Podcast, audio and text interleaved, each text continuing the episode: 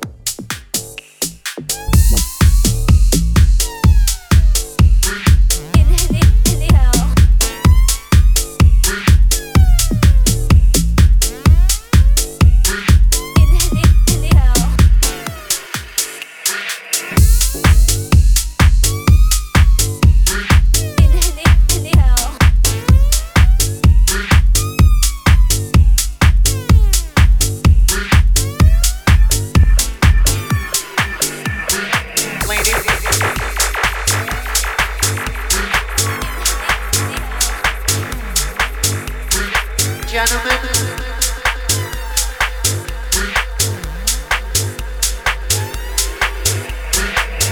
and gentlemen.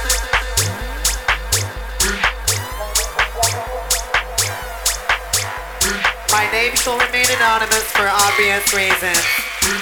Ladies and gentlemen, this is the Crimp Report.